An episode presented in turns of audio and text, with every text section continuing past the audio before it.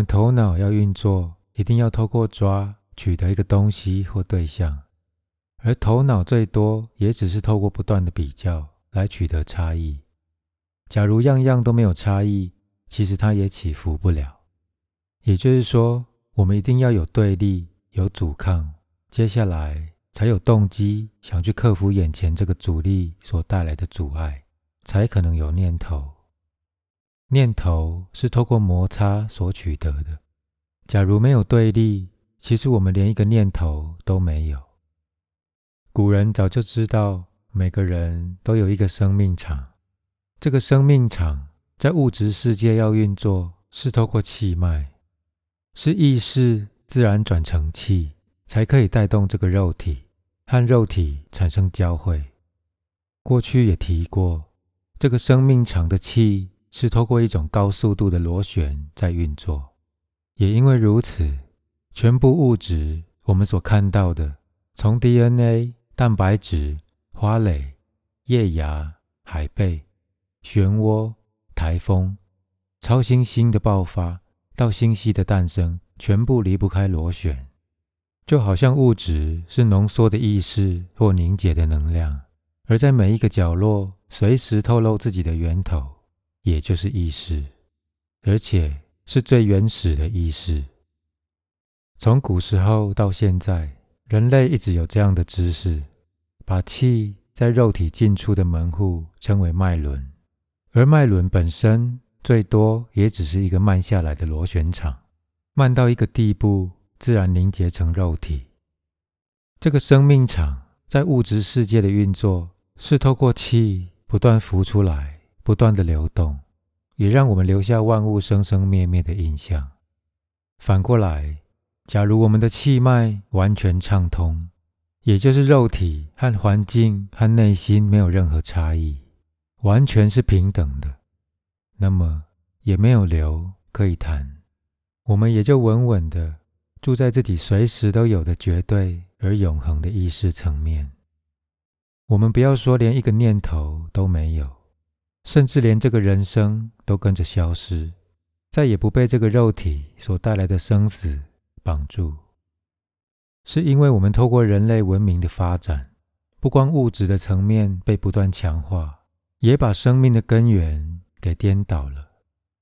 而后人反而想透过种种身心的练习来强化或集中在气脉的层面，更误以为只要透过姿势或其他的练习打通气脉。也就把真实找回来了。这种误解和事实是完全颠倒的。我们竟然会忘记气脉打通或不打通，最多只是一个果，或是更严格讲，跟真实不真实一点关系都没有。虽然这么讲，头脑还是要抓一点东西才可以懂。就像前面所解释的，因为抓、动或想。本身就是它运作的机制。如果把这些机制放下，头脑的作用也就消失了。当然，为了头脑自己的续存，它当然还是要随时抓一点东西，为各种现象加一个标签、一个评价，或对未来加上一个投射。这些全都是头脑的运作。而我们没想到自己就有一个无梦深睡的状态。刚刚好不费力，又没有念头，这样的状态跟我们的认知和抓取是一点都不相关的。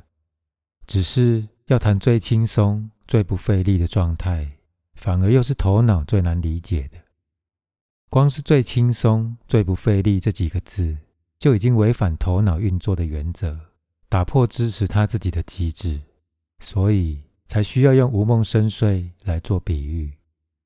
因为头脑不懂，只能把它搁到旁边，等着以后或下一个瞬间再说。这一来，我们自然对这里所谈的观念有很深的保留和质疑，认为绝对或无限是这一生活不出来的。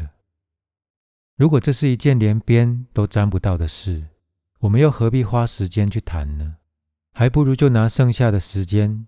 剩下的几十年人生，好好在人间告一个段落，取得一点地位、贡献、理想，得到人生种种的意义，我们还是会认为这一切比较重要，也就自然把这一切归类到宗教、灵性、虚无缥缈，或是轻谈闲聊。我们这个无梦深睡的状态，从意识层面来看，并不是落在人间的轨道，而是接近绝对和无限。是这样的状态，才没有梦，没有念头，所以才会用无梦深睡当做比喻，说它比较接近醒觉。值得注意的是，这些说明也只是为了让我们的头脑可以抓一点什么来比较不同的意识状态。但是这种比喻一样还是站在白天清醒或相对的层面在说话，还是透过有看着在。从相对想要体会到绝对，想经由动去进入在，严格来说是不可能的。它本身还是费力。想透过动去取得，我们真正要体会什么是醒觉，或透过无梦深睡的比喻带出来的理解，反而是要把全部念头给挪开，一切的观念都放下。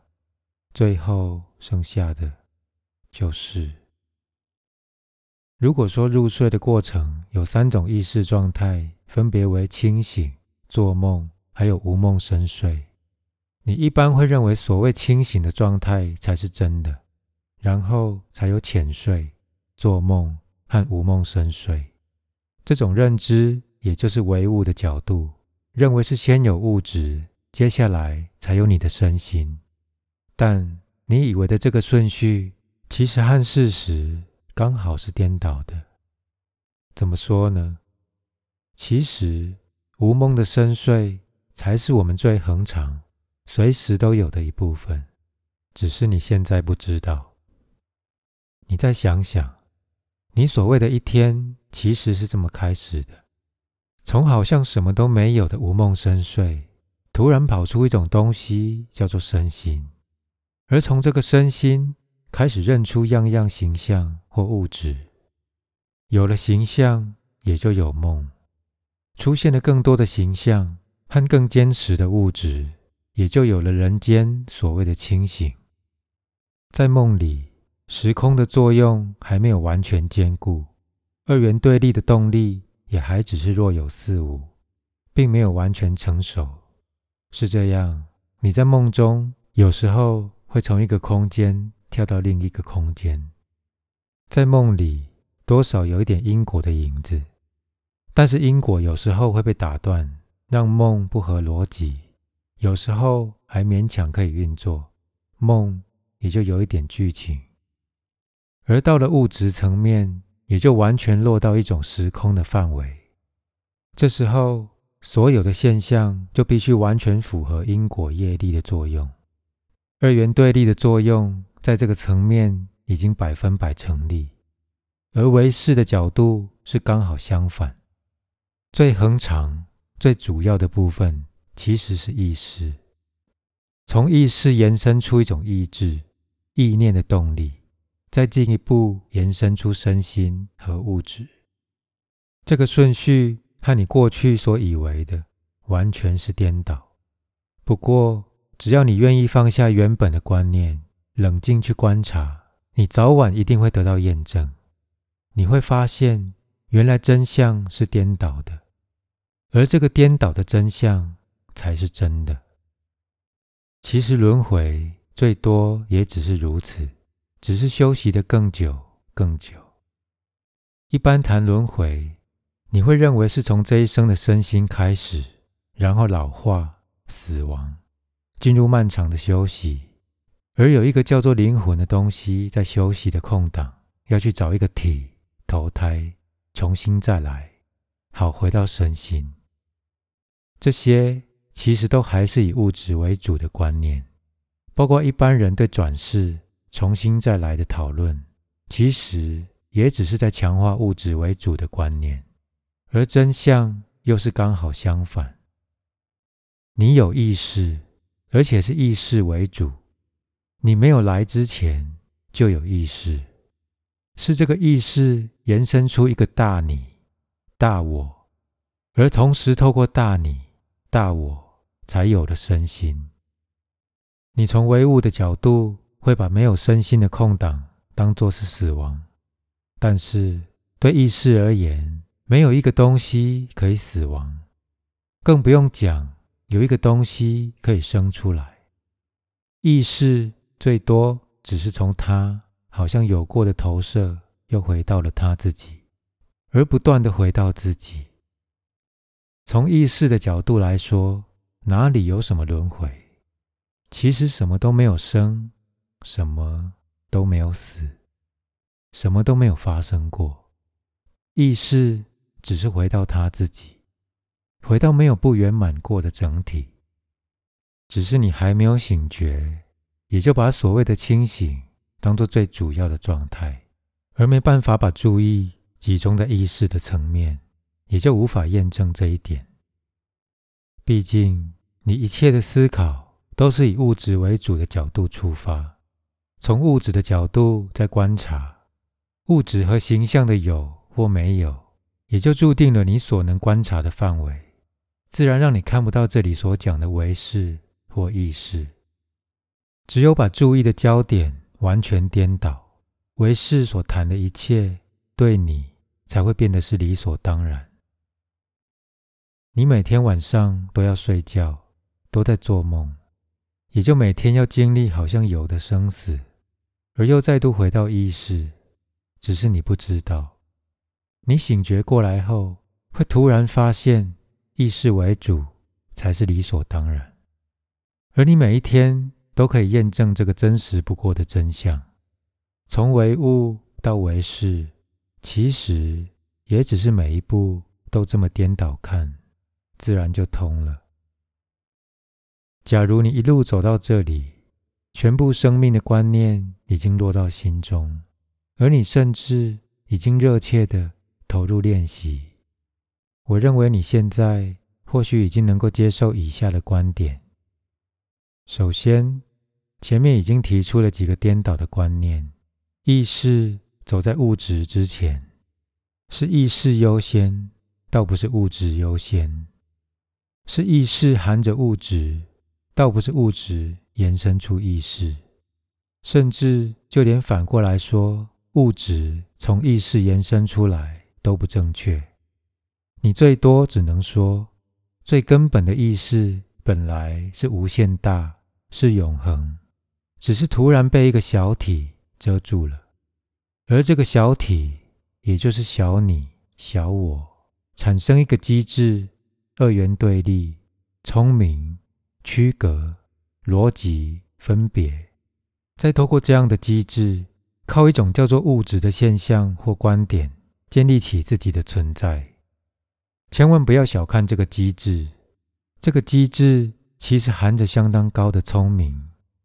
它利用因果的法，也就是业力，可以将任何事物连接起来，让你眼前的东西与现象。得到一种联系或整合，同时，它也建立出两个不可思议的观念：一个是空间，另一个是时间。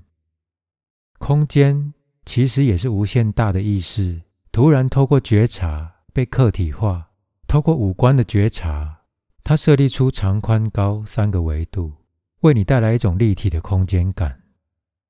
时间是怎么来的？本来是永恒的意识。突然被头脑给客体化，它透过念头将这些空间重叠起来，而不断的比较，进一步带给你时间的观念，还有动的印象。无限大的意识落到一个角落，变成空间；永恒落到一个点，变成时间。时空是这么来的。但是话说回来，头脑可以集中的注意。还属于相对的范围，它本身受到三个维度的空间，再加上时间的限制，让我们最多在四度的时空里运作，也就还是在一个封闭的系统里操作。意识是没有维度的维度，既然没有维度，你说头脑可不可以体会呢？当然是体会不了。但是，我想你现在也知道。就连说它是没有维度的维度，这种表达也只有对人的头脑才有意义。说这些也只是强化二元对立，而二元对立也只是拿来证明它是头脑体会到一个意识场，一个螺旋场。如果没有人类的聪明，意识场或在高速的螺旋场，根本一点意义也没有。这么说，意识场或高速的螺旋场也只能算是一个比喻，并不是真的实有。而意识虽然什么都不用知道，但它本身却像黑洞一样的，对一切有最大的吸引力。这吸引力把一切。拉到哪里呢？拉回到自己。这种拉的吸引力，其实你在生活中随时都体会得到。无论是你的期待、欲望，还是你对快乐、平静、满足的追求，你的渴望越高，拉扯你的力量越大。这种渴望，就好像你随时想回到意识的蓝图，回到无色无形的完美。而又没办法用话或念头来表达，你的欲望、追求、期待，最多像回音一样，不断的在回应一个你用话讲不出来的力量。前面我用黑洞的比喻来解释，意识其实是最稳定的状态，而对你、对我，一切自然有最大的吸引力。它虽然带着最低的能量，却又含着最高的自由度，而比完全散乱的状态更自由。是这样，从热力学第二定律所讲的乱度趋向最大的原则，你自然会想回到它，想回到这个最自由的状态。最有意思的是，反过来从结构的角度来说，它又含着全部结构的潜能，是没有结构的结构。而可以说是唯一完美的架构，它同时含着最高的熵，也同时含着最高的负熵。它是最高的自由度，又同时含着最高的秩序。也就这样子，它表面上好像违反热力学的定律，但其实一点都没有违反，只是所探讨的层面不同，而随时等着我们去验证它。当然，这里所讲的结构。倒不是你我在人间所知道、所可以想象的结构。毕竟，人间没有任何结构，比如身体或建筑是永恒的，当然也不会有完美的结构。我把意识或这里讲的在，当做最完美的结构，也就是说，它是最稳定的状态，而它既含着超越世间的美、无比浩瀚的可能。又同时含着无限大的自由，这是我们在人间用头脑体会不了的，甚至认为是不可能的。当然，严格讲，任何架构或状态跟在其实都不相关。无论是用能量、秩序或状态，再怎么比喻都不会正确。到最后，或许共振的观念还比较接近。可以说，在是透过共振来和你互动，是看你的成熟度可不可以跟它共振。共振到底，剩下的也只是最根本、最基本、分不开的整体。修行也只是站在分不开的整体看这个世界。过去你会认为这根本不可能，但是。你现在知道了，这才是最基本、最普遍的状态。